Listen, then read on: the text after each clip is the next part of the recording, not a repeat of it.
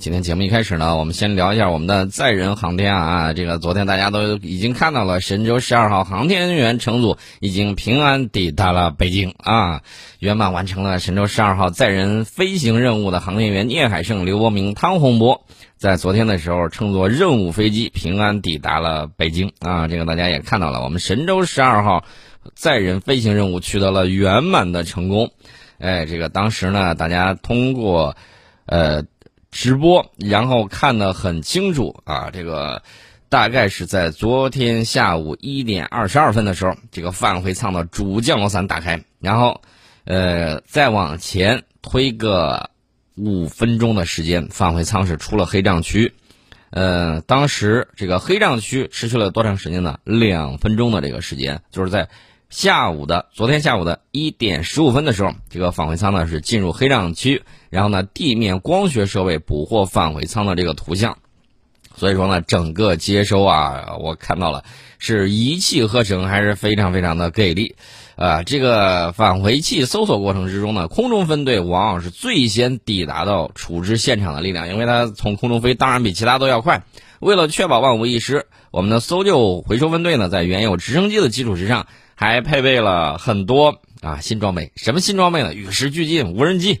啊，形成了这种多层次、多梯次的这种空中搜索力量，还是相当给力的啊！正常情况下出现直升机无法起飞的这种情况，当然是很少见的。但是依然配备的有专门研制的无人机搜救部队，然后呢，可以充分的通过人机结合的这种训练，在直升机无法起飞的时候，作为备份力量，迅速前出进行搜索，快速发现目标。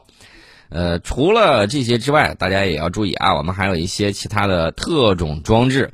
因为你可能要为呃会遇到的各种意外的这种情况呢进行搜救。你比如说，万一这个到沙漠里头，万一到盐碱地，万一到山地，万一到水域这种复杂的这种地形，那么我们除了配备无人机之外，还有蟒式全地形车。这个蟒式全地形车得说一说啊，这个蟒式全地形车。呃，基本上地球上你说它到不了的地方，其他的我估计什么乌尼莫克什么之类的，那根本就不，你就不用想了，它更到不了了。我们这个蟒式全地形车，绿带式的，然后后头还带个小头管，然后大家可以看网上呢有相关的这个介绍啊。这个全地形能力那是杠杠的。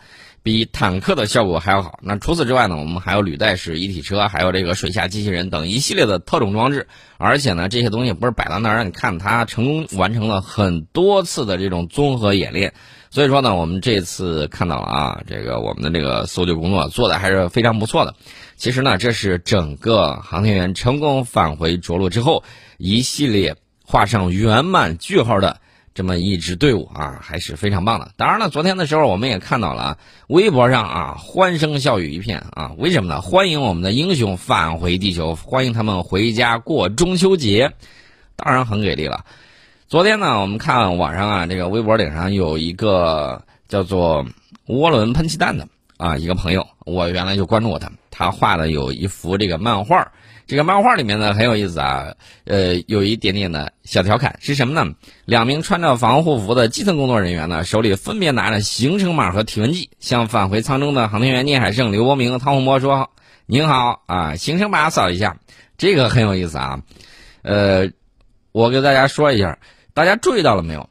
很多网友在底下评论说：“可爱到了啊，并且向在太空之中进行了三个月驻留和一系列任务的航天员致敬。”呃，还有人就在底下评论，怎么这么可爱呀？欢迎航天英雄凯旋，辛苦啦啊！还有说，哎呀，好可爱，出示一下健康码啊！这个大家都在调侃啊，这个调侃的这个口吻很有意思，大家注意到了没有？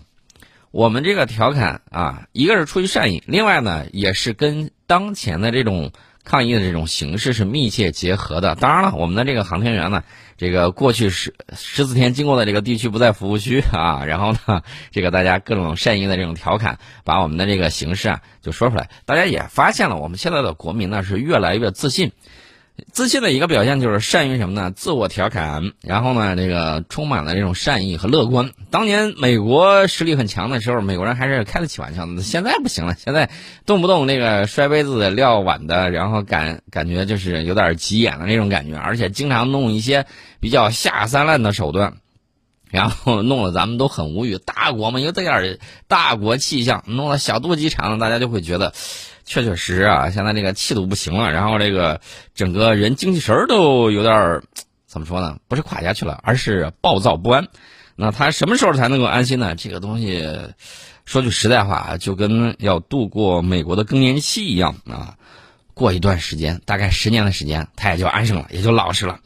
那最近一段时间呢，人家还会捣乱、失败，再捣乱、再失败啊！这一点大家也要看得很清楚。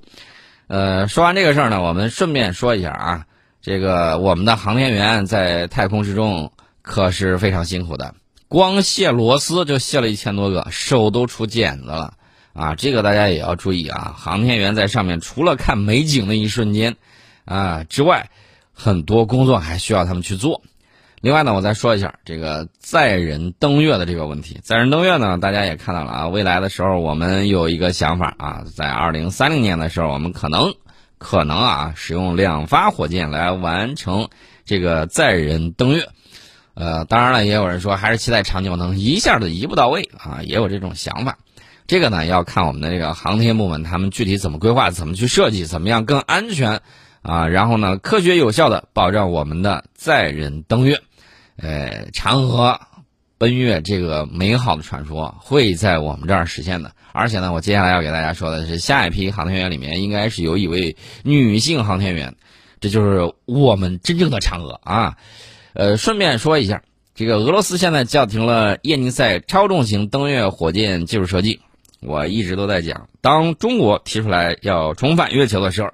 美国说我也要去啊，俄罗斯说我也要去，美国说我二零二四年就去，原定二零二八。东方说好，你要说二零二八的话，我肯定是等不着的啊，果然没等着。然后这个拜登一上来啊，然后那个 NASA 就撒娇一般的说：“哎呀，二零二四我们办不到啊，臣妾做不到，二零二八吧。”嗯，这个到底这一杆子是杵到二零二八了，还是再往后？或者说到二十一世纪三十年代，我觉得这个可以再等一等。就 SLS 火箭这个进度看起来不像是能很快搞成的样子，又加上这个新冠疫情的这种影响，拖个两三年都很正常啊！一拖就拖到二零三零年之后了。这个到时候看一看啊！我就强调一点啊，千万不要盲目的因为你这个政治需要，然后呢就置航天员安全于不顾。这个航载人航天呢还是非常科学。非常认真的一件事情，千万不要再闹出来什么悲剧了啊！你们自己的航天员也很贵重，自己呃一定要把很多的这种设计啊、问题的这个故障啊，充分暴露在地面，然后呢不断的改进。这样的话呢，我们都可以去探索一下月球。我还是那句话，我们希望啊，这个在我们的倡议之下，全人类联合起来干什么呢？共同探索宇宙，共同去发展我们的这个地球家园，共同爱护好它，这样不好吗？非要打个你死我活，这种不行。但是我另外再提醒一下大家，呃，像这种他一直有这种想法，咱们表现出来足够的善意，当然也要有自己的底线，也要自己有自己的打狗棒。这个打打狗棒啊，最好再钉一些钉子啊，缠一些铁丝网啊什么之类的。为什么这么讲呢？有些人他只听得懂狼牙棒。只听得懂打狗棒，你怎么办呢？你只能拿这东西去招呼他。你给他递胡萝卜，他觉得是你怕他啊。所以说这个东西也要有，一文一武啊，这两方面是文武之道，这个很重要。我们说一下这个俄罗斯为什么叫停了这个叶尼塞超重型登月火箭的这个技术设计。呃，原因也很简单，这个火箭呢本来定于今年十月份完成设计工作，但是这个项目的设计规划是一再改变。叶尼塞超重型火箭最初使用的是氢气啊，口误，是氧气煤油发动机。但是去年十二月，俄罗斯国家航天集团总裁罗格金说，这个项目将被修改，以应用更多的新技术。按照新规划，它将使用更先进的甲烷发动机。这个甲烷发动机呢，据说是可以让俄罗斯人重复使用这种超重型火箭。哎，还是为了这个压缩成本啊，希望能够在二零二四年到二零二五年服役。结果呢？今年一月份，这个俄罗斯科学院空间委员会也建议推迟超重型火箭的研发工作。目前，基于氧气煤油发动机的超重型火箭的研制工作已经全面停止。呃，超重型火箭计划其实并没有被取消，但是这个项目可能会根据新型发动机的这个需求，对气动外形等诸多设计做出修改和调整。那么，这个实施叶尼塞超重型火箭的登月计划，大概需要多少钱呢？大概需要一点七万亿卢布，其中有九千亿卢布被用于制造有效载荷和载人飞行器。对于俄罗斯政府而言呢，目前这个计划过于庞大。换句话说，呃，俄罗斯用钱的地方很多，这个东西急还是不急呢？其实，这个苏联呢，已经从这个月球之上抓了好多土克拉回来了，这每个都是金克拉啊。这些金克拉呢，他们研究了很长时间，啊，也有相应的作用。另外一方面呢，就是看见中国在这卯足劲儿的，然后要登月，然后各各个强国都坐不住了，我们也要上去。这问题是。再加上那个疫情影响，这个钱够不够是一方面，技术够不够也是一方面，然后整个会不会受疫情影响是另外一个方面。所以说这个东西叠加到一起的时候，尤其是俄罗斯，到处都是需要用钱的。防疫你说要不要钱？然后呢，这个北约在它周边又是虎视眈眈的，又是天天这个跟唱戏一样，武戏啊，武打戏，然后呢又是蹦着跳啊，然后又怂恿一些这个罪儿小帮，然后呢各种。摇犬吠，呃，不是摇犬，是截犬吠摇，然后各种在那蹦跶。你说这些需要不需要花钱？要威慑他们啊，整整个都是需要花钱的地方。所以说呢，这个暂停研发这个登月火箭啊，所以说呢，这个项目呢，现在基于的只是现有的科学技术的这个解决方案啊，就是刚才我们提到的这个氧气煤油发动机，还是缺乏创新技术。因此呢，花费巨资推动这个项目，并不会对它的科技进步带来太大的这种影响。然后，俄罗斯宇航科学院的院士安德烈约宁他是这么说的：“他说，我们更应该研发核拖船等更有实用性的太空项目。这个核拖船，我不知道是翻译的问题还是咋回事啊？其实我能理解，大概就是核动力的太空飞船或者核动力的那个太空火箭啊。这个应该说是创新性的啊，新技术。”呃，然后呢，这个院士也讲了，没有它就不可能探索月球及更远的地方啊。所以呢，这个大家都在考虑这个事情了。那你说俄罗斯不跟也就无所谓，我就想问一下，美国到底跟不跟？你那个 SLS 火箭，今年年底能实验成功吗？明年咋样？能搞成吗？能搞成的时候多多实验几次啊，安全第一。我一直都在跟大家讲说，这个扫帚不到啊，灰尘它不会自己跑。大家也要注意，美国最近一段时间这个动作很多。为什么我们聊完科技也要马上接下来聊这些呢？原因很简单啊，有的人见不得咱们好，他们吃肉，咱让咱们喝汤他都不愿意。他要过幸福生活，让我们想企及他们的生活，他都不愿意。既然你不让我好好过，那我只能告诉你，这种有这种想法和企图的，都忘了一句话：棍棒打不破经济规律。你贸易战也打了，金融战也打了，然后呢，之前冷战、热战什么之类的，那个轮番上手了，结果怎么样呢？不怎么样。呃，大家也看到了，他惊奇的发现，中国对美国的这个出口又创新高。然后呢，这个美美国发现。啊，这个简直就是七伤拳的二点零级。为什么呢？人家七伤拳打人的时候也伤己，他这个是打人的时候没没没打着人啊，光伤着自己了。最后一发现，加税加的关税基本上都是征到美国消费者来出了，所以美国人自己心里也是懵的啊，怎么回事啊？这个我最擅长的这个领域，呃，打成这个样子了啊，打成这个样子，自己慢慢玩呗。那么既然玩这个。常温手段玩不成，那就玩一下这个边缘的啊。他反复在危险的边缘试探啊。方唐镜既然又过来了，那这个怎么办呢？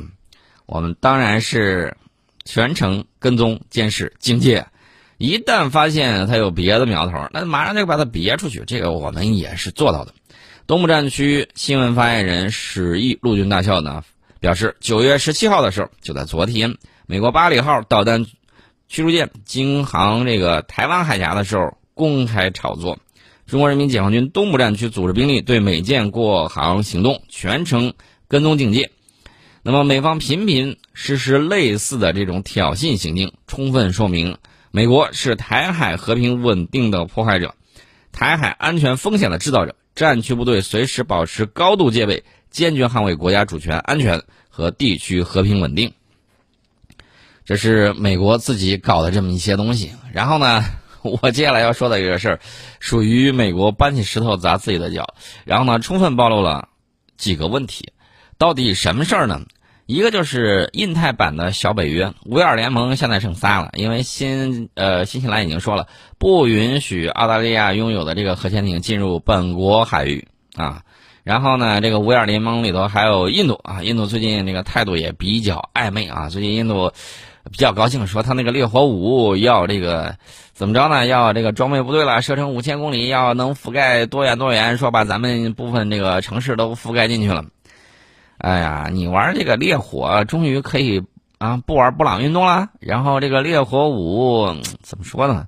这种技术我们几十年前都玩过了，你现在才玩，好意思？另外呢，我给你提个醒啊，知道中段反导哪家强吗？肯定不是蓝翔啊！我直接告诉大家，中段反导成功最多的就是中国。